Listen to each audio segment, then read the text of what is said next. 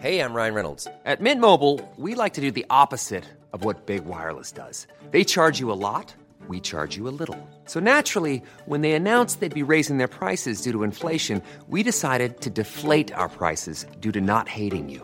That's right. We're cutting the price of Mint Unlimited from $30 a month to just $15 a month. Give it a try at mintmobile.com slash switch. $45 upfront for three months plus taxes and fees. Promo rate for new customers for limited time. Unlimited more than 40 gigabytes per month. Slows. Full terms at mintmobile.com.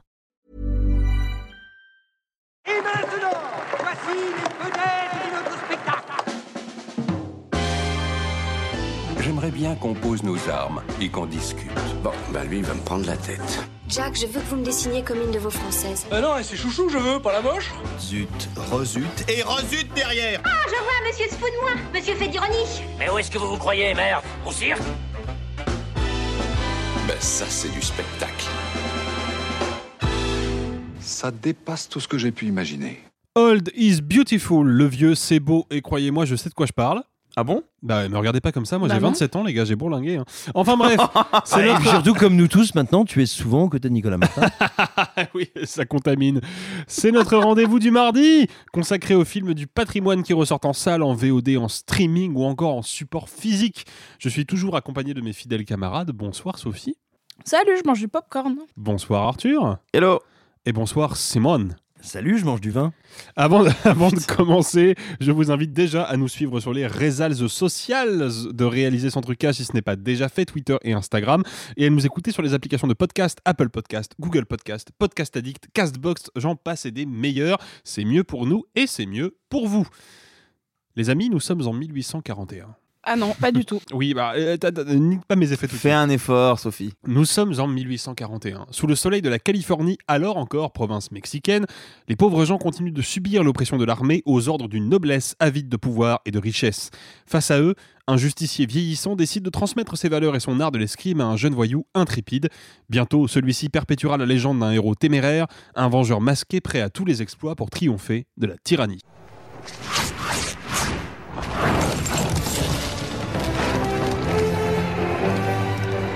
Tristar Pictures. Emblem Entertainment. Et le réalisateur de GoldenEye. Dans un pays où la liberté est un souvenir et la justice bannie, les justes doivent devenir des hors-la-loi.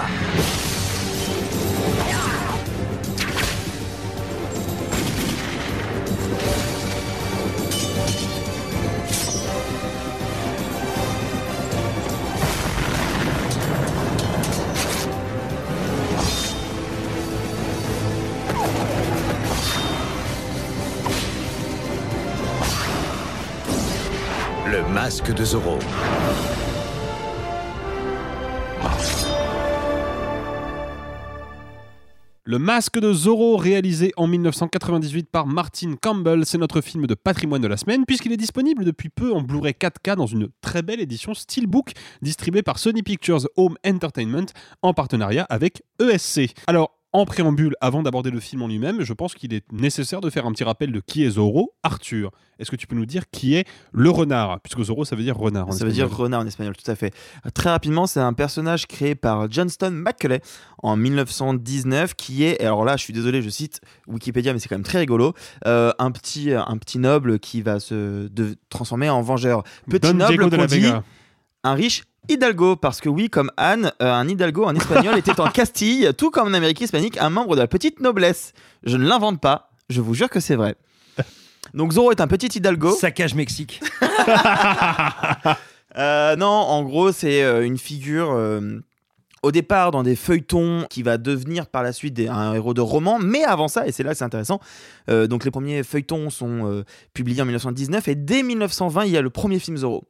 Euh, le premier roman Zorro débarquera en 1924 et c'est donc le justicier qui va venger euh, les petites personnes, la population face à l'oppresseur. Et alors, au départ, c'était une figure, vous l'avez entendu, hein, créée par Johnston McCulley, quand même pas le plus hispanophile des Américains, et c'était donc une figure de propagande anti-mexicaine à l'époque où la Cali- Californie était encore euh, sous le joug. euh, N'était pas, ne faisait pas partie ne faisait des pas partie des États-Unis. Et du coup il y a un peu une figure de vouloir défendre la, la- le- une forme de néocolonialisme euh, machin. Zorro, on le connaît principalement parce que bah de un, il a quand même inspiré l'un des plus grands super-héros de l'histoire, savoir Batman, et aussi pour une fameuse série sortie en 1957. 78 épisodes, vous connaissez, vous avez Ah bah déjà les rediffusions France 3 le dimanche les a soir. tous hein. vus. Et qui a fait partie aussi de ces œuvres qui ont été recolorisées. Parce que 57, évidemment, ça n'est pas en couleur. On a été de nombreux spectateurs à le découvrir colorisé. Et c'était voilà une certaine Madeleine de Proust en termes d'image et de visuel à Zorro. Et ce qui est intéressant, c'est que c'est euh, un peu à partir de cette série-là que l'iconographie que l'on a de ce personnage capé, masqué, avec escrimeur, hein, c'est, c'est- et qui va de la pointe de son épée signer ses méfaits avec un Z comme ça, va devenir cette figure quasi mythologique de cet équivalent de Robin des Bois euh, mexicain. Et là où le film de Campbell est intéressant, et je pense que c'est la porte à à l'ouverture de ce débat-là, c'est que justement, euh, le film va faire plein de références à Bernardo, par exemple, ser- son serviteur, euh, à Don Diego de la, de la Vega. De la Vega, ouais. Don Diego de la Vega, qui est le personnage qui joue Zorro, mais bon, bref. Et à tout le message politique qu'incarne ce, ce- personnage. En tout cas, jusqu'en 1998. Alors, c'est c'est- effectivement, tu as raison de souligner la dimension politique du personnage, on va y revenir. Avant, alors déjà, petite anecdote, je tiens à vous recommander, parmi tous les films et toutes les séries qui ont été faites autour de ce personnage, il y a évidemment les films muets de Douglas Fairbanks, enfin avec Douglas Fairbanks, et un film parlant, Le signe de Zorro, avec Tyrone Power, réalisé par Ruben Mamoulian, que je vous conseille vivement. Mais il y en a un qui a mon affection toute particulière parce qu'il est vraiment perché. Mais, mais attends, attends, Alexis, tu les as tous vus? Alors, je les ai pas tous vus, mais j'en ai tu vu- m'as fait peur, J'en hein. ai vu quelques-uns. Et il y en a un que j'ai vu que je trouve vraiment très rigolo, qui est qui s'appelle tout simplement Zorro, qui est sorti en 1975, si ma mémoire est bonne, et euh, qui est réalisé par Duccio Tessari, cinéaste italien qui est Oh my god principalement connu. Ouais, ouais, ouais, non, mais ne- Je ne viens de voir pas. je viens de ne voir. spoil pas, parce que c'est très important, qui est donc un cinéaste italien qui était spécialisé dans le poliziotesco, qui étaient les, les polars Mm. hyper violents, principalement urbains, qui se tournaient dans les années 70 en Italie. Mm. Et Duccio Tessari a eu la bonne idée de choisir pour incarner Zorro Alain Delon. Et autant vous dire que ça marche pas très très bien, mais du coup, le résultat est rigolo. Incroyable. Avant de, de- de- de parler plus en détail du masque de Zorro et de sa dimension politique, parce que c'est une des nombreuses dimensions intéressantes de ce film-là, il faut peut-être resituer qui est Martin Campbell, le réalisateur. Et là, je me tourne vers Simon. Martin Campbell, c'est quelqu'un qui a une carrière qui est euh, d'autant plus intéressante et excitante qu'elle s'étale sur un demi-siècle. Il commence dans les années 70 et il est encore en activité, ou du moins il l'était tout récemment, euh, puisqu'il a tourné un remake de La mémoire du tueur en 2022 avec Liam, non je ne suis pas vieux, Nisson, le Isabelle Huppert du cinéma d'action. Et, et donc ce qu'il faut bien, juste. et ce qu'il faut bien voir, euh, c'est que euh, Campbell est un véritable artisan de ce genre-là. La majorité des films qu'il a réalisés, et il y en a une tétrachée, ne sont pas tous intéressants, mais ils sont tous maîtrisés et faits par un type qui, voilà, travaille à connaître sa grammaire, connaître son récit. Alors, si vous n'êtes pas fan d'action, si vous n'aimez pas le côté un peu série B à l'ancienne, ça vous touchera peut-être peu, mais allez taper Martin Campbell sur Je viens de MDB. voir que c'était lui qui avait fait Vertical Limit. Bien sûr. Et j'y Oh arrive. waouh Mais attends, mais Et- Simon, t'es en train de défendre le mec qui a réalisé Green Lantern Mais justement, et j'y arrive. Et On il a vraiment tout trollé, genre, euh, on a avancé toutes nos vannes. Non mais c'est bien, et puis vraiment vous m'aidez à, à parler, c'est super. Euh, oh, tu non, veux dire qu'on t'interrompt quand tu parles? Ce qui n'est pas du tout ta spécialité Eh ben oui, mais moi si je le fais, c'est parce que c'est horrible. Et donc Martin Campbell est donc c'est cet artisan de studio extrêmement capable. Et puis à un moment, on va lui confier un certain GoldenEye. Parce que euh, bah, pour le renouveau, pour le retour de James Bond, on a besoin de quelqu'un quand même qui sait gérer une équipe, sait ce que c'est que le cinéma d'action, bref, est capable, si j'ose dire. Et là, on va découvrir que c'est quelqu'un qui a une culture qu'on pourrait qualifier de classique ou de néoclassique de l'action, à tel point qu'il est capable d'attraper les attendus de son époque, de la mode, et de les conjuguer à son savoir-faire. Ça donne GoldenEye, qui n'est pas un film dont je suis fou, mais c'est pas pour rien que ce film a marqué et qu'il est encore aujourd'hui considéré comme un des James Bond classiques. C'est précisément du fait du savoir-faire de son auteur. Il faut savoir, pour bien comprendre à quel point Campbell est quelqu'un de volatile, quelqu'un capable de conjuguer son savoir-faire à, sinon différents genres, en tout cas différentes époques et différentes modalités. Vous l'avez dit, c'est lui qui fera Vertical Limit. Encore une fois, un film dont je suis pas fou, mais un film qui a marqué beaucoup de gens, qui est un peu euh, cliffhanger version euh, bite et couteau, quoi. Euh, version on a moins d'argent, moins de moyens et ça va gratter très fort, qui est notamment connu pour une ouverture qui est particulièrement cruelle et radicale c'est lui également qui va réaliser Casino Royale. C'est extrêmement intéressant de voir ça. Et donc, euh, le masque de Zorro et puis euh, son deuxième Zorro, qui est beaucoup moins bon, se situe entre ces deux James Bond. Mais il faut quand même bien voir que GoldenEye et Casino Royale sont deux films dont la grammaire de cinéma est radicalement différente. Il y en a un qui se veut une espèce de synthèse engageante, pas encore postmoderne, mais moderne de James Bond, et une autre qui est là genre ah ouais ok vous aimez Jason Bourne? Eh ben on va prendre Jason Bourne dans l'ouverture de Casino Royale pour le ramener vers un classicisme narratif. Et ça, ça demande énormément de talent, énormément de précision, énormément de connaissances et surtout énormément d'amour du genre, des personnages et des légendes. Et c'est pourquoi, quand arrive le masque de Zorro, ben là il se passe un cocktail sacrément intéressant parce que quand bien même le masque de Zorro est un blockbuster, est un film avec du budget, faut pas déconner, il n'y a pas la même attente symboliquement et, euh, au niveau du public euh, sur Zorro et sur James Bond. Évidemment pas.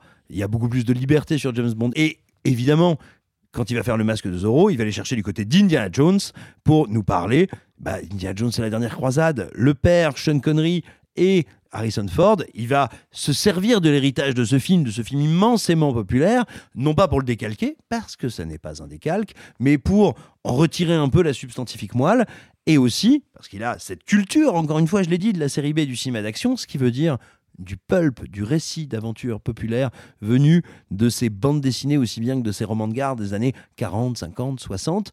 Et il va amener tout ça à un moment très particulier du cinéma hollywoodien, c'est-à-dire que ça fait partie, un peu comme le pic de Dante dans le genre du film catastrophe, mais je dis ça parce que c'est à peu près la même époque, ces films qui ont été les derniers à se faire, quasiment sans numérique, ou en tout cas pas du tout avec le même usage du numérique que nous connaissons. Et je ne dis pas ça en disant à l'époque c'était mieux et c'était plus spectaculaire. Ce que je veux dire, c'est que si vous voulez voir ce que c'était qu'un film d'action extrêmement spectaculaire avant le numérique, voici un des films qui était un des tout derniers, c'est-à-dire un de ceux où les techniques, les méthodes et le savoir-faire étaient à leur plus haut niveau. C'est pas que c'était mieux avant, c'est que le meilleur d'avant, c'est ici. Et ça, tout d'un coup, c'est très intéressant. Et ça fait de ce film, mais un film d'un haut niveau. Mais euh, vous voyez, je vous dis un truc tout con, j'aime pas le patinage artistique, mais je pense que si on me met devant la plus grande performance de tous les temps de patinage artistique, j'en prends plein la gueule. Et ben là, c'est pareil. Je m'en fous un peu de Zorro. Euh, Zorro, pour moi, il ressemble à quelqu'un qui sort d'une mauvaise partouze ou d'un euh, porno un peu rigolo. Euh, L'histoire du Mexique, je la connais pas ou mal. Mais tout d'un coup, je suis face à des gens qui ont envie de me la raconter avec ce qu'il y a de plus affûté, de plus généreux, de plus puissant que permettent leur art à ce moment-là. Et c'est exactement ça le masque de Zorro, c'est l'artisanat porté à un niveau d'excellence qui est incroyablement généreux et partageur. Moi, Voilà. mon, mon Zorro préféré, c'est le Zorro où, euh, où Bruno Carrette et en Bernardo essaient de deviner ma bras gaieté toute verte à Alain Chabat. Voilà. Merci. Wow. Merci de un grand, Mer- un très grand moment de la télévision française. Bah oui, bien sûr, degré, un des plus grands sketchs des, des nuls. Merci de m'avoir permis de ne pas le faire. Non mais donc le, le- le film effectivement est de facture classique ou néoclassique et la présence de Martin Campbell est totalement justifiée de ce point de vue-là. Il faut peut-être repréciser que la production, le film sort en 98, la production du film, c'est-à-dire le moment où ils ont commencé à se poser vraiment les questions de ok comment on va écrire ce film-là, comment on va l'adapter, comment on va le tourner, ça démarre en 92. Donc il s'est quand même écoulé six ans de réflexion et de discussion sur quelle forme allait prendre le film. Et avant Campbell, il y avait deux cinéastes qui ont été euh, tour à tour attachés à ce projet. D'abord, il y avait Michael Salomon. Alors, Michael Salomon, vous le connaissez peut-être pas, il a réalisé Pluie d'enfer avec Christian Slater et Morgan Freeman, qui n'a pas marqué les esprits pour des raisons évidentes. Bah, C'était le revival du film catastrophe, Voilà. mais du film catastrophe un peu impur, un peu hybride, qui se mélangeait ici au thriller, ici à l'aventure, ici au machin, et qui en fait n'a pas pris euh, au-delà de Twister. Voilà, mais le truc c'est que Michael Salomon s'est retrouvé initialement sur le projet pour une raison très simple, c'est qu'il était chef opérateur de Steven Spielberg sur Always, qui n'est pas le film le mieux photographié de la carrière de Spielberg, loin s'en faut. Mais T'as dit, du- dit un peu de mal d'un film de Spielberg Ah bah il y a toujours un petit peu de mal à dire d'un film de Spielberg, si je voulais vraiment être honnête. Mais le, le, le film donc est une coprode Tristar et Emblem Entertainment. Spielberg est prod exé, donc on comprend pourquoi Michael Salomon s'est retrouvé initialement sur le projet. Sauf qu'il est parti du projet et il a été remplacé, figurez-vous, par Robert Rodriguez. Oh waouh qui sortait du succès euh, surprenant de Desperado. Et pour l'anecdote, c'est Robert Rodriguez qui a choisi Antonio Banderas pour le rôle d'Alejandro Murrieta parce que bah, il le connaissait, c'était son ami et donc il l'a casté. Et malgré le ouf. départ de Rodriguez, qui du coup a été remplacé par Martin Campbell, et bah, Banderas a conservé le rôle. Et pour ce qui est de Catherine Zeta-Jones, ça c'est la dernière anecdote, c'est Spielberg lui-même qui a suggéré d'engager euh, Catherine Zeta-Jones. Donc, Alors que de base, celle qui était pressentie, c'était Shakira. et ouais, ouais. Non. comme- si, si. Et mais attends, mais, pareil- Sha- mais Shakira, Whenever, Whenever, c'est après? Oui, oui, bien après, mais elle Ouais. était déjà pressentie. Ouais. Ah ouais Elle Ouais. était pressentie pour le rôle. Et euh, pareil, euh, de base, euh, Anthony D'accord, je suis Hopkins, bourré, on n'a jamais dit ça. Anthony Hopkins, c'était pas le premier choix non plus. Ça, de... C'était Zidane, 98. là. Ah non, mais non, mais ça devait être. Être- et- Vas-y, Sophie. ça devait être Sean Connery. Pour rejoindre le, le- la parenté tout avec fait Helena sens. Ah mon dieu Mais donc, Tout est lié comme je le disais au début, c'est un film qui est dans l'esprit très proche du classicisme hollywoodien et notamment des grands films d'aventure de l'âge d'or d'Hollywood des années 40-50. Et cette ascendance classique, je trouve qu'on la ressent beaucoup dans le film, notamment au niveau de l'écriture. Toi, Sophie, qui est plutôt sensible à la dramaturgie des films, est-ce que tu ressens cette ascendance classique-là euh, particulièrement dans le positif comme dans le négatif hein, d'ailleurs? Oui, bien évidemment. En fait, ce qu'il y a, c'est que ça reprend euh, ce qu'on va appeler des archétypes d'écriture, des euh, des arcs narratifs ou des euh, caractérisations de personnages qui sont euh, ancrés dans un dans un système de pensée hollywoodien, euh, mais mais même littéraire en fait. C'est-à-dire que l'histoire euh, de l'apprenti et du mentor, mais c'est aussi assez proche d'un euh, Don Quichotte et d'un euh, Sancho Panza, c'est-à-dire c'est quelqu'un qui amène l'autre vers sa destinée. Et après, on, vient, on va même se demander, c'est pour ça que je cite Don Quichotte, c'est qui finalement mène l'autre? Est-ce que ce, ce point de départ qui est que euh, le personnage d'Anthony Hopkins c'est celui qui va guider celui d'Anto- d'Antonio Banderas, mais au final, est-ce que c'est pas l'inverse? Et en fait, c'est c'est quelque chose qu'on a un peu tendance euh, soit euh, à faire de manière paresseuse aujourd'hui, soit à complètement l'éliminer, alors que c'est quelque chose d'absolument efficace à chaque fois. C'est-à-dire que cette position du mentor et de l'apprenti, normalement, c'est quelque chose qui se retrouve. On le retrouve aussi encore actuellement beaucoup dans le cinéma jeunesse. Et, et c'est ça qui en fait un film aussi très attachant, parce que d'un coup, c'est très inclusif, parce qu'il ne faut jamais oublier que les schémas narratifs, il y en a très peu, et qu'on a des fois dans une surenchère d'originalité ou au contraire dans une volonté d'épuration extrême, on, a, on, on se détache de ces schémas qui sont pourtant fondamentaux. Et que dans ces schémas qui sont ceux du héros campbellien, faut pas oublier un truc, c'est que à quel âge sommes-nous exposés au récit féminin ou masculin, hein, mais héroïque et de formation? Un âge nous- bah, à un âge où nous ne sommes pas très loin de nos parents et où la figure du mentor, bah, elle est à la fois celle des parents dont nous nous éloignons et celle des amis ou des profs ou des amis un peu plus âgés que nous sommes en train de rencontrer et qui nous forment.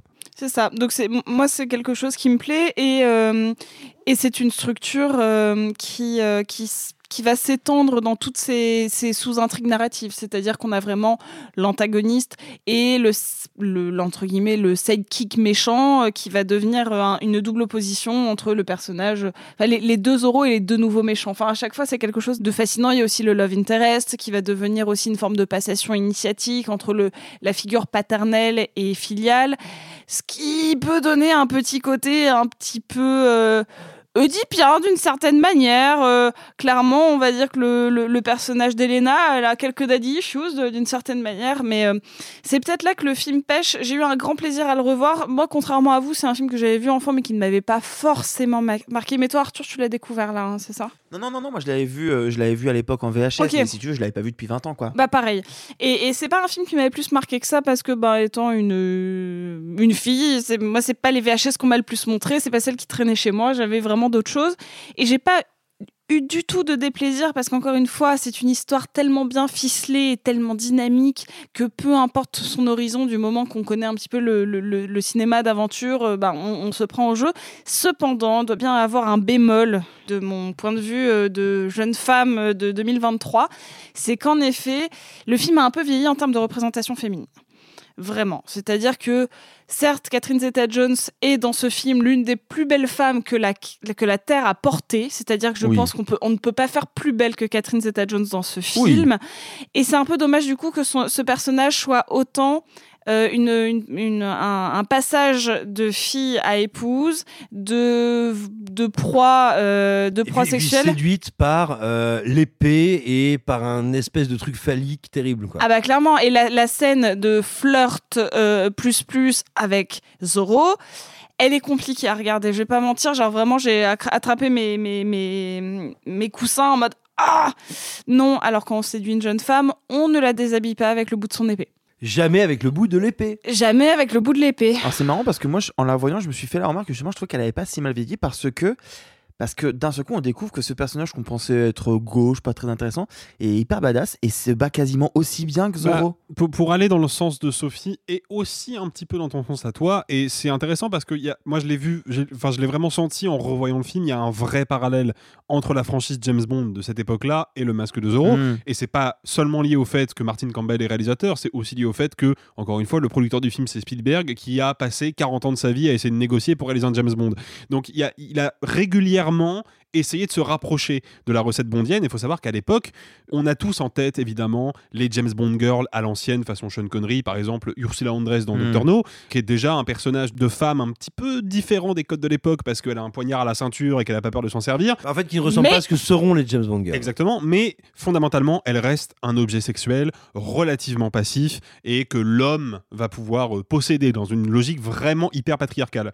On est en 98 avec le masque de Zorro. À cette époque-là, les James Bond girls, c'est Michelle Yeoh, par exemple, qui est Mhm. la James Bond girl Le Demain ne meurt jamais en 1997. C'est-à-dire des, des femmes qui sont évidemment toujours présentées comme des enjeux érotiques, c'est là où je, enfin des enjeux plutôt érotisés et sexualisés, c'est là où je rejoins euh, Sophie, mais qui mine de rien, en fait, tirent leur puissance érotique non pas simplement de leur plastique et de leur manière de correspondre à des canons de beauté d'une époque, Ouais. mais de leur capacité à rivaliser Ouais. avec l'homme sur, leur, sur son propre terrain, même si en définitive, et c'est là où la Mais- scène est Bien un petit sûr. peu dérangeante, c'est quand même l'homme qui aura le dernier mot. Quoi. Ah Oui. C'est la fin de la scène qui est dérangeante. C'est la fin de la Pas scène toute qui est dérangeante. séquence. Mais, mais aussi, là, on parlait d'archétypes et c'est pour ça que ça ne me dérange pas parce que tous les autres personnages sont archétypaux.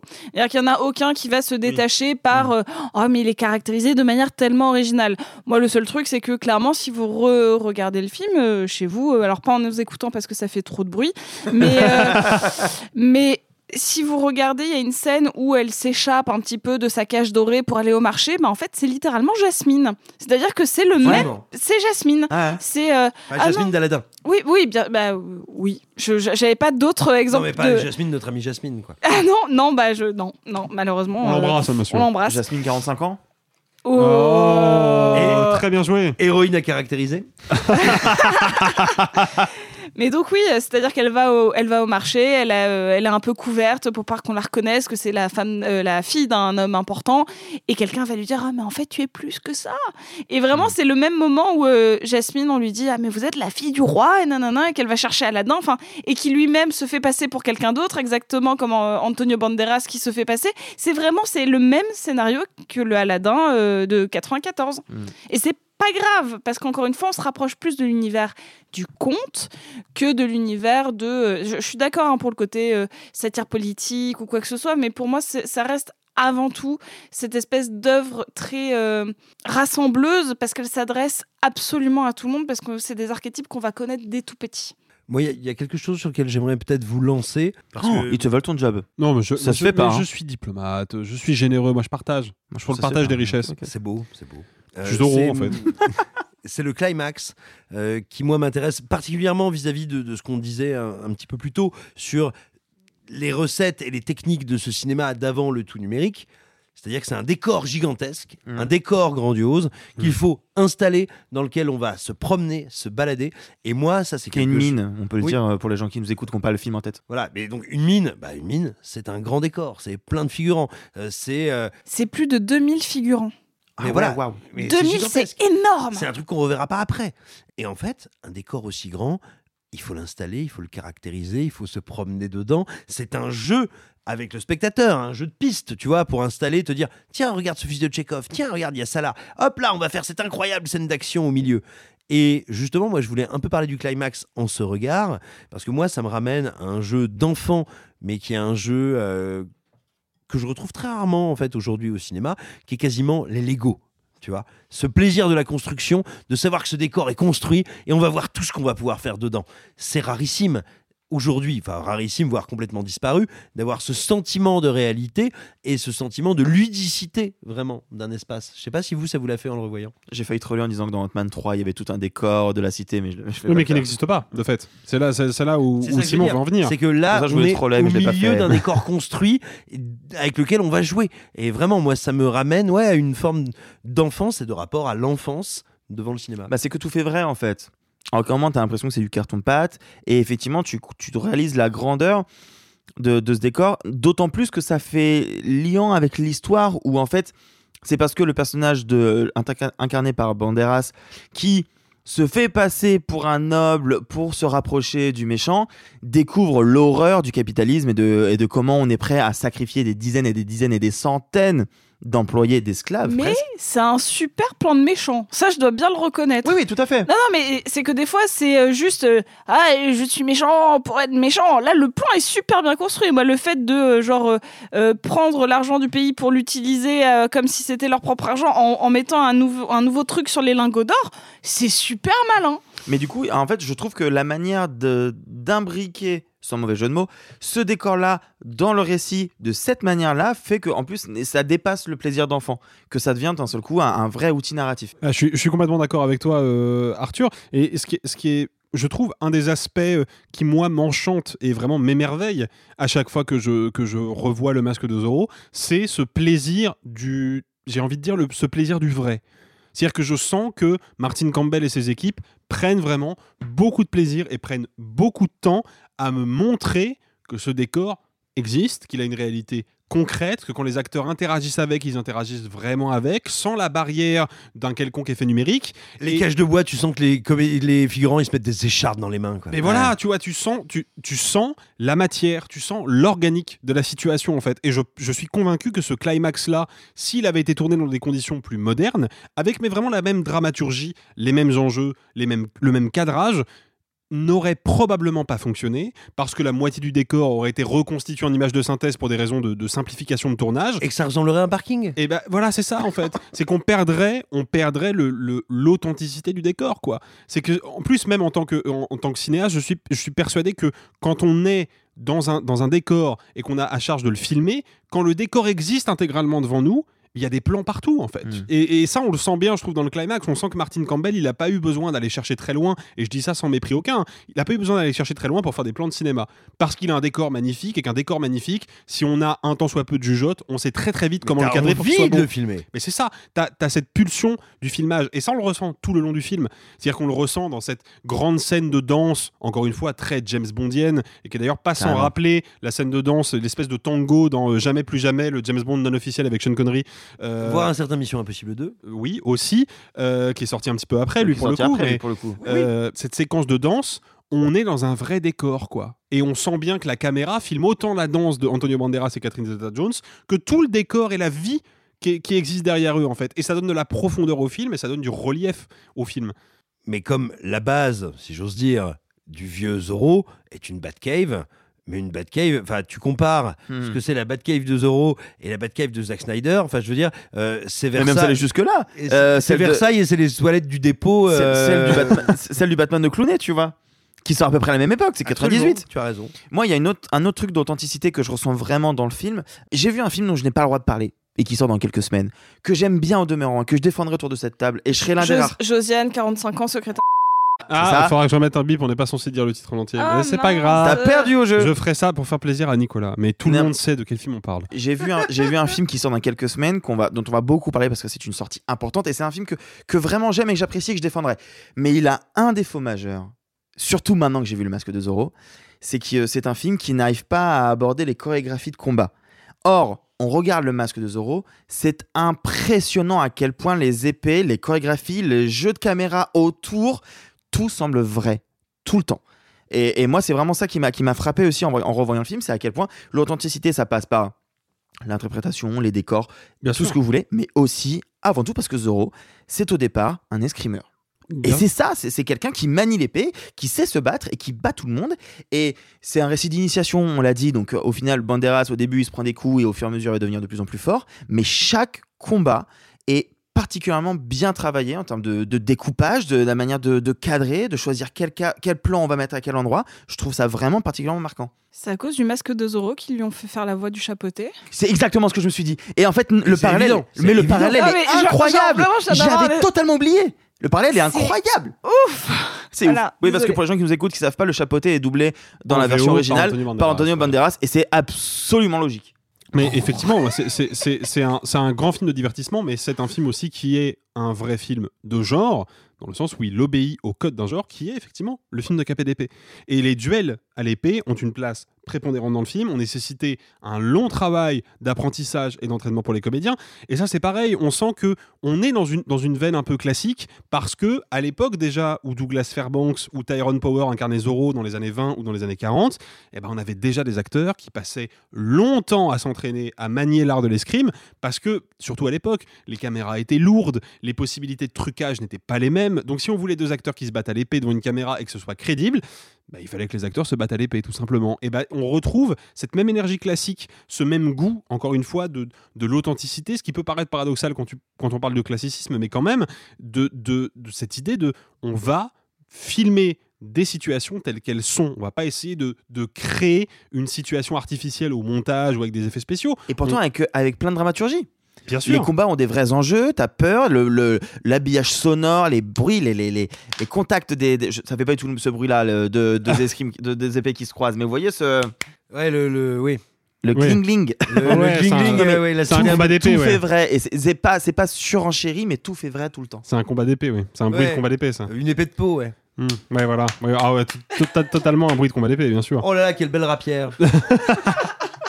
Non, mais Sophie soulevait un- un- un- une qualité de, de scénario, et je suis d'accord avec elle euh, sur, sur le- la qualité d'écriture du méchant. Ouais. Moi, ce méchant me rappelle un très grand méchant de cinéma, et je sais pas si ça vous fait le- la même chose. Il me rappelle, alors toute proportion gardée, bien évidemment, hein, il me rappelle un peu le méchant des enchaînés d'Hitchcock, moi. Oh, bien vu. J'aurais pas du tout pensé, mais c'est assez juste. Bah, parce qu'en fait, c'est un méchant qui n'est pas initialement caractérisé comme un méchant. C'est-à-dire qu'on nous le présente comme un politicien qui a une mission de politicien, ça c'est pour l'intro, et après, bah, on nous montre ce, ce- Mais ce- quand sa mission va aller au bout, et comme il va aller au bout de sa mission, on nous le présente comme un politicien dévoué qui se bat pour une cause qui n'est pas noble, loin s'en faut, mais qui se bat quand même pour une cause, pour des convictions, et qui en plus n'est pas initialement présenté comme un mauvais père, comme quelqu'un d'intrinsèquement cruel ou euh, insensible. Et ça, il va évidemment le devenir de plus en plus au fil du récit, comme le personnage d'Alexander joué par Claude, euh, Claude Rains dans Les Enchaînés, qui est présenté par le, personnage de Cary Grant comme l'homme à abattre, mais qui en fait n'est pas caractérisé comme tel avant la toute fin du film. Et surtout, qui va le devenir parce que lui-même porte un principe qu'il va amener jusqu'à sa conclusion, jusqu'au bout, et c'est la fidélité à ce principe qui le fait devenir, à nos yeux, négatif. Millions of people have lost weight with personalized plans from Noom, like Evan, who can't stand salads and still lost 50 pounds. Salads, generally, for most people, are the easy button, right? For me, that wasn't an option. I never really was a salad guy. That's just not who I am. But Noom worked for me. Get your personalized plan today at Noom.com. Real Noom user compensated to provide their story. In four weeks, the typical Noom user can expect to lose one to two pounds per week. Individual results may vary. Say hello to a new era of mental health care. Cerebral is here to help you achieve your mental wellness goals with professional therapy and medication management support. 100% online. You'll experience the all new Cerebral Way, an innovative approach to mental wellness designed around you. You'll get a personalized treatment plan from a therapist, prescriber, or both in a safe and judgment free space. Your cerebral therapist or prescriber will outline a customized plan with clear milestones along the way so you can get to feeling your best. With Cerebral, you're not alone in your mental health journey. We're here to empower you to live a fulfilling life. So take that first step towards a brighter future and sign up today at cerebral.com slash podcast and use code ACAST to get 15% off your first month. Offer only valid on monthly plans. Other exclusions may apply. Offer ends July 31st, 2024. See site for details. So- Sophie, tu voulais peut-être rajouter quelque chose sur le nom du méchant secondaire que tu trouves euh, tout à fait savoureux. Oui, le, le Captain Harrison Love, qui est quand même. euh, voilà. Et en, en fait, on en a parlé un peu avec Alexis qui m'a dit oui, euh, le mec, il a plus rien fait depuis. C'est pas vrai. L'ac- Ah, faut, faut resituer ok l'acteur. euh, L'acteur, c'est Matt Letcher. Et notamment, je ne je, je me souvenais pas de lui, mais il joue dans Heure. Oh Voilà, il joue dans. Heure, mais surtout, il joue dans un film que j'aime pas beaucoup, qui est 13 Hours euh, de Michael Bay. Ok, bon, pour moi ce mec avait disparu complètement des écrans radars. Bah, mais, après, euh, il a pas, il a pas une, une carrière euh, ouf, Il a mais, une tête de random boy, hein. désolé, hein, mais. euh, mais il a, oui, c'est mais vrai, il a, il a Allez une- sur Google, tapez. euh, Ah mais il a joué dans un dire, épisode ah oui, de. Castle C'est là que je le connais Pardon. Ah Non, j'ai un petit souci avec Castle, vous l'apprendrez. Euh, non, mais c'est-à-dire qu'il a, il- c'est un second couteau de série. Il a joué dans toutes les séries Second possibles. couteau random David. Exactement. Il a, il a joué dans Prehysteria 3, vous connaissez? Parce que euh. Simon, soi-disant expert en dinosaures, tu n'as pas vu ça? Expert en carton. Est-ce que tu as vu Tammy and the T-Rex? On, on Oui, s'éloigne. alors ça oui, mais des- non, euh, Prehysteria 3, les dinosaures ne l'ont pas vu non plus. Non, bon, un, un- un- un peu de, de- de- un peu de sérieux, un peu de fond dans cette émission quand même. Euh, Parce que depuis tout à l'heure, c'est creux, c'est ça que tu es en train de dire Toi, euh, je me tourne vers toi, Arthur, justement. Ah. Tu fais bien de me couper la parole parce que je vais t'adresser la parole. tu es, grosso modo, le seul à avoir eu des mauvais a priori sur le film avant de le revoir Oui. autour de cette table. Moi, quand je vous ai proposé qu'on fasse un épisode dessus, je le disais à moitié comme une blague. Oui, voilà. Et c'est Alexis moi qui ai rebondi Oh, premier degré. trop bien Voilà. Et Simon qui avait super idée. Fait, Ben, ah. Du coup, moi, j'ai envie de te poser la question. Ce film-là, il a fonctionné 25 ans après sa sortie, et je ne sais pas combien d'années après que tu l'aies vu pour la dernière fois. Quand tu le vois, est-ce que, est que quelque part, ça, te, ça ne te dit pas quelque chose sur le cinéma de divertissement d'aujourd'hui? Est-ce que tu penses qu'on a perdu Je ne parle pas forcément de Marvel. Hein. Je vois. On parlait, veux non, on parlait, on parlait de 65, Tes euh, la Terre d'avant. Non, on parlait de 65, non, la franchement, Terre ça pourrait valoir pour John Wick. hein. Alors, euh, on en parlera. Mais euh, on, on parlait 65, la Terre d'avant, euh, à l'émission précédente vendredi dernier, qui était un, épis- un film problématique parce que justement, il n'allait pas au bout de son idée, contrairement à ce que Simon défendait. Mais est-ce que toi, tu n'as pas une, espèce d'impression de, de quelque chose qui a été perdu dans la manière de fabriquer des films de divertissement à Hollywood aujourd'hui par rapport à ce qu'était le masque de Zorro? Mais j'arrive pas à savoir si c'est euh, par rapport à tout ce qu'a dit Simon sur le décor, ce qui est très vrai, si c'est par rapport à cette volonté de vouloir aller piocher dans une mythologie qui est celle de James Bond dont on a parlé, ou si c'est par rapport à ce qu'a dit Sophie sur l'espèce de pureté narrative un peu cliché mais qui reprend des archétypes. En tout cas, il y a quelque chose qui fait que étrangement, je trouve que le film ne fait pas dater. Alors oui, il y a une représentation d'un féminin qui est un peu vieillot, certes, mais et c'est peut-être parce que je l'ai redécouvert parce que moi j'ai reçu un- la version en 4K. Donc moi je l'ai vu en Ah. 4K.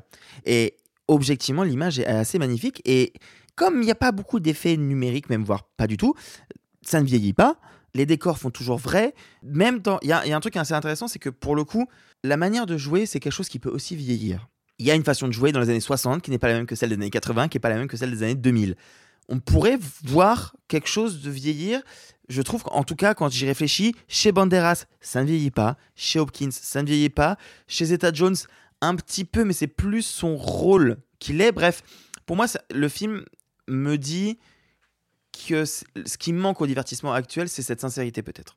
C'est très cliché ce que je dis, mais, mais en fait, c'est vraiment ce que j'ai ressenti. C'est tout ce qu'on a dit depuis tout à l'heure. C'est le côté euh, très vrai de tout ce que je vois. Et qu'à aucun moment je doute que Banderas s'est vraiment entraîné à l'épée. Qu'à aucun moment je doute qu'ils aient tourné dans ces grands décors-là. Qu'à aucun moment je doute qu'ils y croient tous et qu'ils ont tous envie de s'y investir et que c'est un, un vrai grand projet. Peut-être que c'est ça qui manque un peu au divertissement actuel. C'est la réponse la plus cliché que j'ai pu faire dans ce Non, podcast, non, non, je loin pense. de là, loin de là.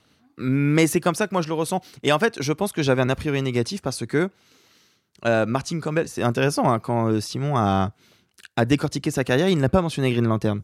À l'heure actuelle, Martin Campbell, pour plein de gens, c'est Green Lantern. Peut-être que dans quelques années, on reverra Green Lantern à la hausse. J'en doute, mais Moi, je peut-être. déteste pas le film.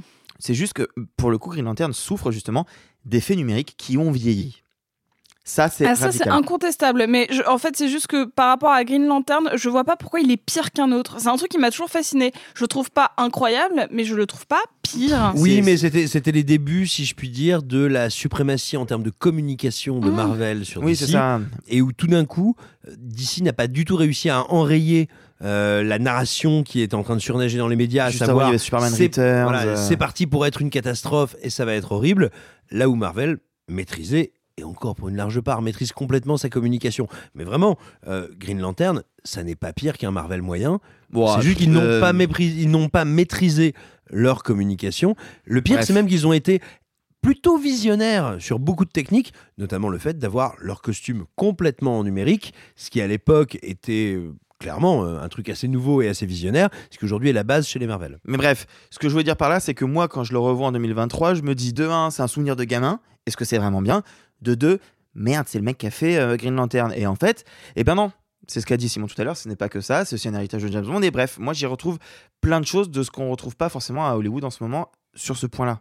De l'honnêteté, de la, volonté de vouloir raconter quelque chose et de le faire avec une, une vraie profonde envie d'amour du cinéma. Il y a deux petits sujets qu'on va aborder histoire de, de- de terminer ce, ce module sur le masque de Zorro. Déjà, bon, il y a- une dimension euh, politique sur laquelle on va revenir, mais avant ça, on en a discuté un petit peu euh, avant l'enregistrement. Sophie, toi, tu considères, et je suis plutôt d'accord avec toi hein, d'ailleurs, que le masque de Zorro, c'est un divertissement pour enfants. Est-ce que tu peux Alors, approfondir cette question? Oui, et justement, le, le- on, on peut penser que pour enfants, c'est péjoratif, mais en fait, pas du tout. Je trouve qu'aujourd'hui, en tout cas en 2023, on a quelque chose où on a vraiment euh, mis une grosse séparation entre le pour enfants pour enfants et pour adultes ou pour jeunes adultes. Vraiment, c'est-à-dire qu'on ne va pas montrer un Hunger Games avant 12-13 ans, comme on ne va pas... euh, permettre à des euh, divertissements relativement petits d'être appréciés par des plus grands. On a vraiment mis des grosses cases, des, gros avertissements sur qu'est-ce qu'il faut regarder à quel âge. Et moi là, quand je revois le masque de Zorro, je me rappelle que vers, euh, vers 9-10 ans, euh, j'ai vu La momie et que c'était un pur kiff. Et pour moi, enfant, ça veut pas dire 5-6 ans, hein, ça veut dire genre vraiment euh, prendre une... Enfin, à l'époque, prendre une VHS. Jusqu'à 13-14 ans. C'est ça.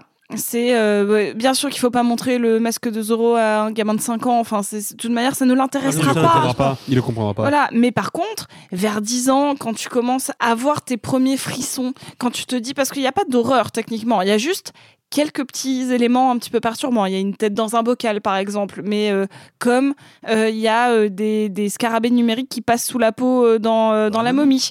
Ce n'est pas horrifique. Par contre, c'est des images qui marquent et qui peuvent, c'est sûr, créer des cauchemars ou autres, mais qui permettent une ouverture au dialogue et de parler tout simplement de cinéma. Parce qu'en fait, c'est avec ce genre de film que les parents vont avoir les premières discussions sur tu sais ce que tu regardes dans l'écran, c'est pas vrai. Et en fait, c'est le moment où tu commences à aborder le cinéma comme du cinéma. Parce que moi, quand je regardais Roger Rabbit à 5-6 ans, ben, je ne comprenais pas que c'était pas des vrais dessins animés. Parce que j'ai pas encore le recul. Et c'est ce genre de film qui te permettent d'avoir tes premières discussions d'adultes à propos du cinéma. Parce que va prendre ces images comme quelque chose peut-être de, de différent du cinéma pour petits. Et on arrive sur le cinéma pour préado, pour, euh, pour euh, du cinéma euh, abordable à partir d'un certain âge avec un certain prisme. Et c'est ça que je trouve super intéressant. Je veux pas avoir une attitude de boumeuse ou quoi que ce soit en disant bah ça n'existe plus parce que c'est pas vrai non plus. C'est-à-dire que quand on a eu et pourtant c'est pas des films que j'affectionne, hein, mais quand on a eu les Pirates des Caraïbes, bah, c'était des films où pareil on pouvait avoir ce début de discussion parce qu'il y avait des images un peu effrayantes. Où euh, bah, j'ai cité Hunger Games, mais quand j'avais découvert le labyrinthe qui est pour un peu plus vieux pour le coup parce que ça parle de de pratiques d'ad- de- d'ados, enfin c'est vraiment des, des jeunes de 15 ans. sociaux Des- voilà, des rapports sociaux d'ados. Mais par contre, c'est des, des films où tu peux commencer à avoir ce genre de discussion autour soit de la science-fiction, soit d'un genre cinématographique. Puis c'est généralement, c'est con, mais est-ce que vous n'avez pas commencé à avoir des passions à cause de trucs que vous voyez dans les films?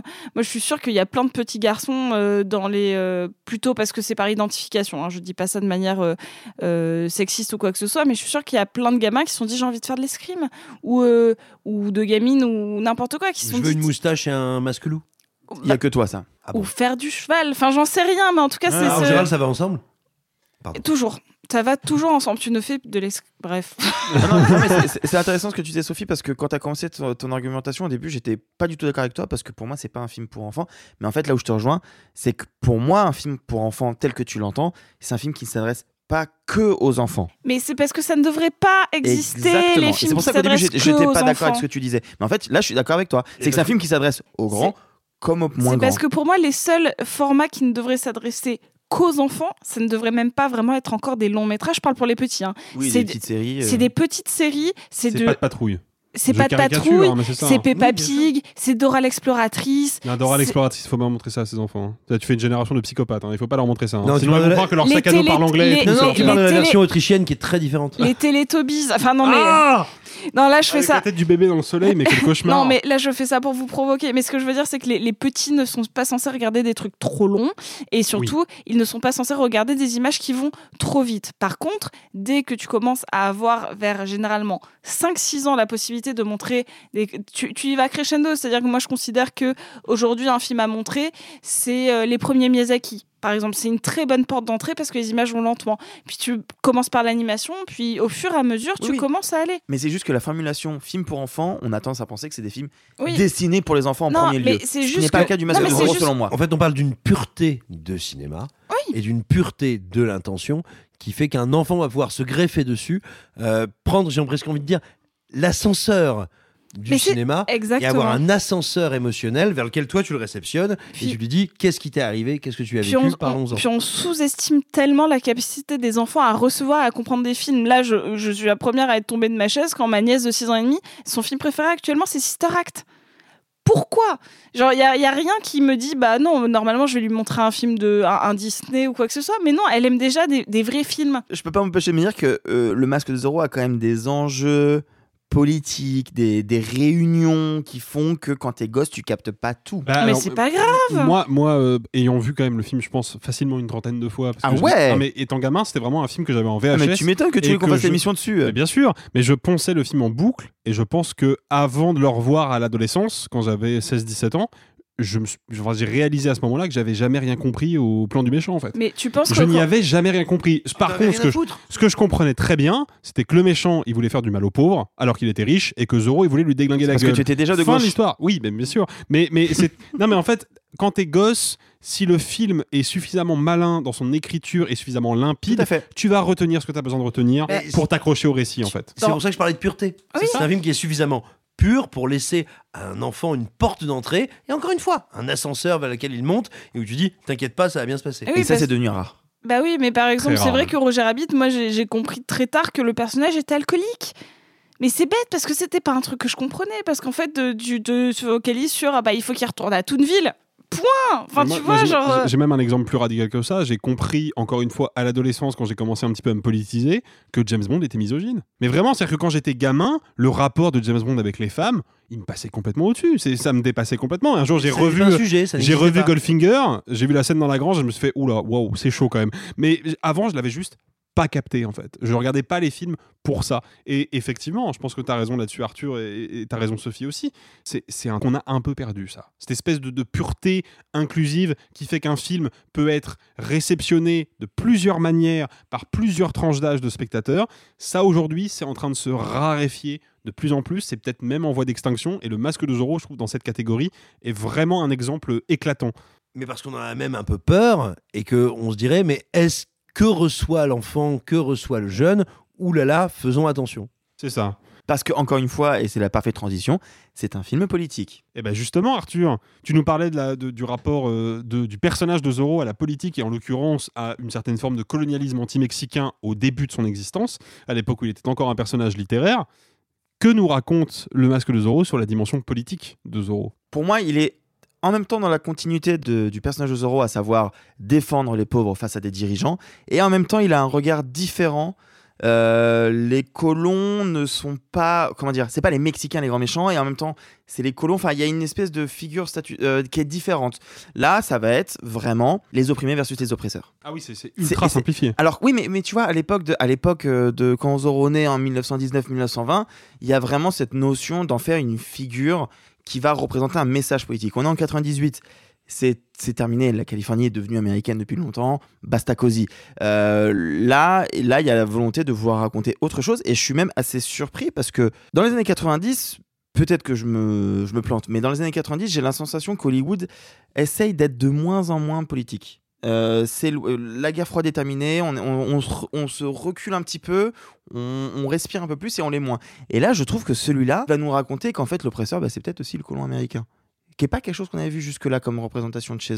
Et que lui va se battre, mais vraiment, je l'ai dit tout à l'heure, comme un Romain des Bois. Bah, c'est- pas rien parce qu'il y a, y a- y a un détail qu'on n'a qu'on a un petit peu abordé tout à l'heure parce qu'il a un nom rigolo, mais il y a un truc très sérieux et très profond derrière le personnage du capitaine Love, qui est grosso modo le second couteau du grand méchant, qui est cette espèce de gouverneur qui veut faire de la Californie un État indépendant euh, pour pouvoir continuer d'oppresser la population et piller ses richesses. Raphaël. Le Rafael Montero, c'est que le capitaine Love, c'est un capitaine de cavalerie américaine. C'est un américain et c'est pas n'importe quel américain, c'est un américain blond aux yeux bleus quoi. C'est vraiment le l'archétype du caucasien Hmm. dans, dans sa pureté maléfique. Le on va dire, capitaine quoi. Amour Bah, c'est ça, mais en fait, il faut bien comprendre, même dans la série Disney avec laquelle j'ai en partie grandi, euh, celle avec Guy Williams euh, qui était diffusée euh, sur France 3 en boucle avant, euh, avant le film du soir, cette série-là nous montre systématiquement Zorro aux prises avec une armée qui est une armée mexicaine. Bien sûr. Là, on a quand même l'idée que le plus sadique, le plus ouvertement cruel,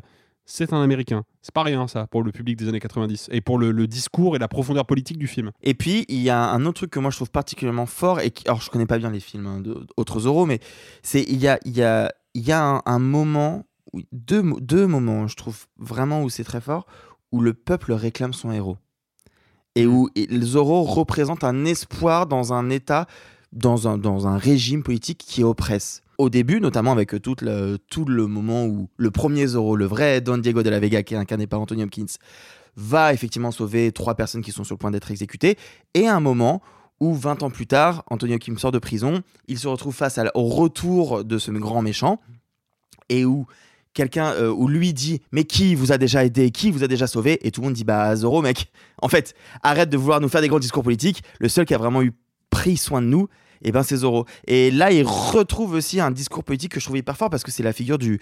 De, de- bah, je suis désolé, je tourne en rond, mais de Robin des Bois, quoi. C'est Bien vraiment sûr, ça. Bien sûr, la la boucle est bouclée. hein. Mais, mais il faut bien voir qu'à l'époque, on est, euh, on est pris à un moment politiquement qui est un peu particulier dans les studios américains. Alors, on a coutume de dire que Hollywood est démocrate et de gauche. Déjà d'une, historiquement, c'est faux. Hollywood a longtemps été de droite et républicain. Euh, et ensuite, il faut toujours nuancer. Démocrate et de gauche, ça va pas forcément ensemble. Oui, mais pour nous français. Pour nous français. Mais tu vois, par rapport à, on va dire, à l'équation américaine. Mais surtout, à ce moment-là, dans les années 90, on est entre Bush père, Bush senior, donc qui est un républicain vénère, et Clinton, qui est certes un démocrate, mais qui est cette époque où les démocrates vont vraiment aller vers le business, euh, comme les socialistes en France, comme Blair au Royaume-Uni, et où en fait ce sont certes des démocrates, mais des démocrates qui, on va dire, ne sont pas reconnus ou adoubés politiquement par toute une part de la base politique. Et où tout d'un coup, euh, bah, est-ce qu'on fait un cinéma républicain? Est-ce qu'on fait un cinéma démocrate? On ne sait pas trop, on est un peu perdu. Et donc on va se retrancher vers des figures beaucoup plus anciennes, beaucoup plus symboliques, beaucoup plus structurelles, tu l'as dit, comme Robin des Bois. Parce qu'effectivement, bah là, à ce moment-là, euh, même, euh, tu vois, quel que soit ton bord politique si tu es à Hollywood, politiquement, la présidence et, on va dire, euh, la représentation de ce qu'est le leadership américain, c'est très compliqué. Et vous qui nous écoutez, est-ce que vous êtes plutôt Zorro, Robin des Bois ou Philippe Poutou? N'hésitez pas à nous le dire dans les commentaires. peut être les trois On peut être les- Je pense qu'on peut être les trois. Super. C'est acrobatique, mais je pense qu'on peut. Comme chaque semaine, en plus du film de patrimoine, un membre de l'équipe se propose de dévoiler une part intime de sa cinéphilie en totale liberté. Et bah cette semaine, c'est moi qui vais me prêter à l'exercice puisque j'ai décidé de vous parler non pas d'un film ou d'une série, mais d'un compositeur. Et puisque quelques notes valent mieux que mille mots, je vous propose tout de suite d'écouter un petit extrait.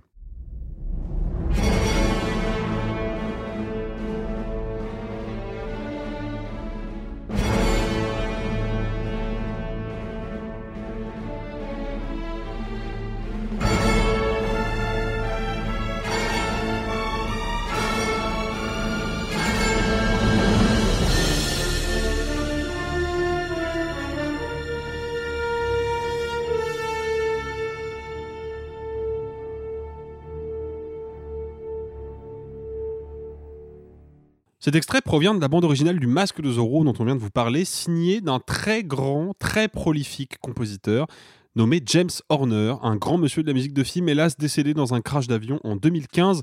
Et si vous êtes familier d'Horner, vous aurez compris que cet extrait n'a pas été choisi au hasard. En effet, ce petit motif euh, mélodique très célèbre a été nommé par les fans de James Horner le Danger Theme, ou thème du danger, puisque James Horner l'a réemployé de très nombreuses fois dans sa filmographie, toujours pour souligner l'arrivée d'un obstacle que le héros ou l'héroïne va devoir franchir, souvent au péril de sa vie. Et pour moi, ce, petit motif, c'est à la fois la signature du compositeur, parce que dès qu'on l'entend, on sait tout de suite que c'est James Horner, et en même temps, c'est la clé de lecture de sa musique de film. Parce que la force d'Horner, c'est avant tout son sens de la mélodie et son savoir-faire orchestral.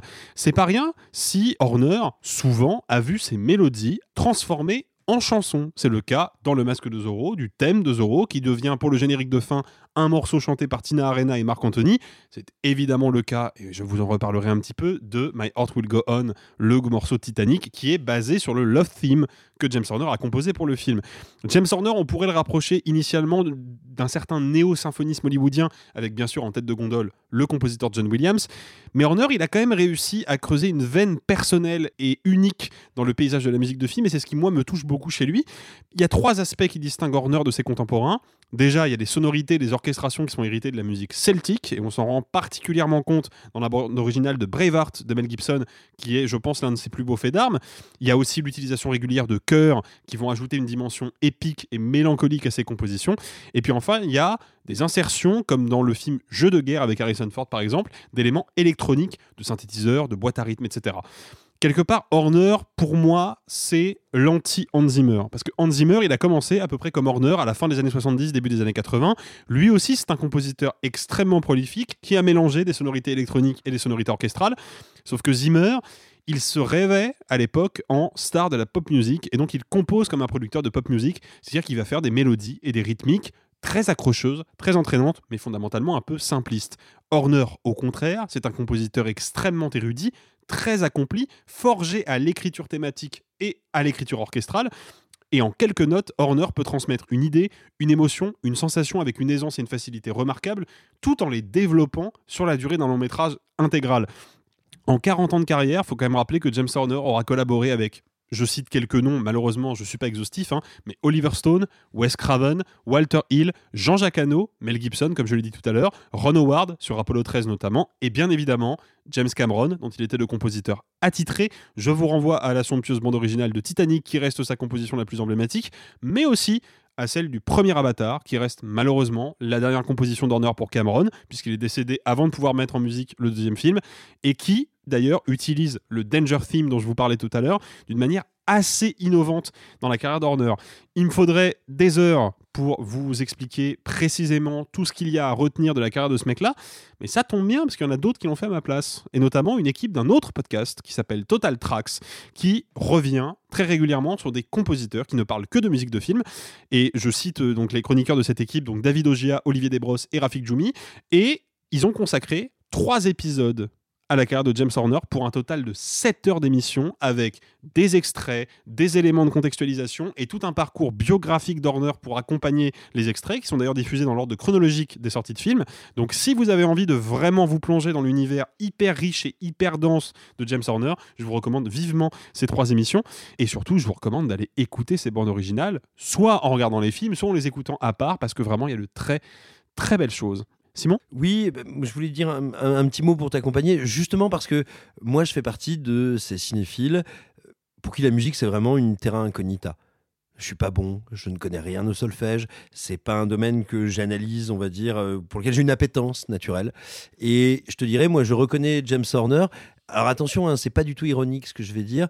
J'ai une grande curiosité et sensibilité, et pour moi c'est souvent la marque des grands. Je mets à part des John Williams, vois, qui ont travaillé avec des thèmes toujours. Mais ces compositeurs de musique de cinéma que je ne remarque pas, ça veut dire que ça fonctionne. Ça veut dire que je prends la musique comme partie intégrante du récit. Ce qui ne veut pas dire que si je l'écoute séparément, je la trouve pas brillante. Hein. Mais quand je regarde le film, j'ai pas, un... à aucun moment je ne me dis, oh, pas mal la musique qu'ils ont calée là-dessus. Elle est organiquement liée à l'action. Et donc c'est à, ça, moi notamment, que je reconnais euh, James Horner, avec quelques petites exceptions, parce que là je vais parler des musiques que j'ai euh, euh, reconnues, identifiées et qui m'ont marqué, notamment enfant, mais vraiment qui pour moi sont pas du tout anodines en général et pas du tout anodines dans sa carrière, c'est sa collaboration avec John Blutt, notamment sur euh, Don Blutt, pardon, notamment sur Le Petit Dinosaure et la Vallée des Merveilles et Fievel au Far West, évidemment, qui sont des thèmes musicaux incroyables exceptionnels. Et Dieu sait que j'adore Don Bluth. Dieu sait que on parle souvent des films de Don Bluth par le biais de Don Blood, de cet incroyable réalisateur qui a euh, un peu cassé les pattes à Disney et qui a fait euh, 200 fois mieux, mais aussi notamment parce qu'il y avait quelquefois dans certains de ses films James Horner et voilà le Petit dinosaure et la vallée des merveilles, c'est quand même une bande originale parmi les plus euh, absolument bouleversantes qui a été composée. Moi, ça m'arrive parfois d'écouter des BO sans avoir vu le film. Par exemple, là, j'y pensais, j'ai pas vu les Terrence Malick euh, années 90-2000. En gros, j'ai vu. pas En fait, vu- j'ai vu les deux premiers, quoi, en gros, de Terrence Malick. Vraiment, ça s'arrête là. Par contre, j'ai écouté plusieurs fois, et je crois même que dans mes playlists, il y en a au moins un thème du Nouveau Monde que j'aime particulièrement. Et, et là où je rejoins Simon, c'est qu'effectivement, euh, moi j'en ai un peu marre des, des, ciné- des, des compositeurs qu'on entend. Et on dit, Ouais. ah, ça c'est du, euh, ça, c'est du euh, Ludwig Göransson. C'est un peu relou. Moi j'ai besoin que la musique, elle l'accompagne au propos. Par contre, quand c'est bien fait, quand c'est très joli, comme c'est le cas de la BO de- du Nouveau Monde, euh, bah là ça dépasse ça. Et voilà, moi typiquement, je n'ai pas vu le Nouveau Monde, mais j'écoute régulièrement des chansons de cette BO. Je ne peux que te conseiller le Nouveau Monde qui est vraiment un chef-d'œuvre. Je sais, mais je dois les faire dans l'ordre, et du coup j'ai la ligne rouge, ça dure 3 heures, j'ai pas le temps. Ligne rouge, mise en musique par Hans Zimmer, d'ailleurs. Comme quoi la boucle est bouclée. J'y vais. Et vous, quel est votre héros d'aventure préféré? Quel est votre compositeur de musique de film préféré? Bah, Vous pouvez bien sûr nous dire tout ça et bien plus encore dans les commentaires. Merci d'être toujours plus nombreux à nous écouter toutes les semaines. D'ailleurs, on se retrouve vendredi prochain pour traiter les sorties à venir. On parlera notamment de l'homme qui ne craint ni les armes à feu, ni les poignards, ni les rides. J'ai nommé Saint Keanu Reeves. Et pour l'occasion, je céderai ma place à Simon Rio. Ça va être rock'n'roll. Allez, bye les amis et gloire au passé. Il n'est de bonne société qui ne se quitte. Selling a little or a lot? Shopify helps you do your thing however you cha-ching. Shopify is the global commerce platform that helps you sell at every stage of your business. From the launch your online shop stage to the first real life store stage, all the way to the did we just hit a million orders stage. Shopify is there to help you grow. Shopify helps you turn browsers into buyers with the internet's best converting checkout. 36% better on average compared to other leading commerce platforms because businesses that grow grow with Shopify. Get a $1 per month trial period at shopify.com/work. shopify.com/work.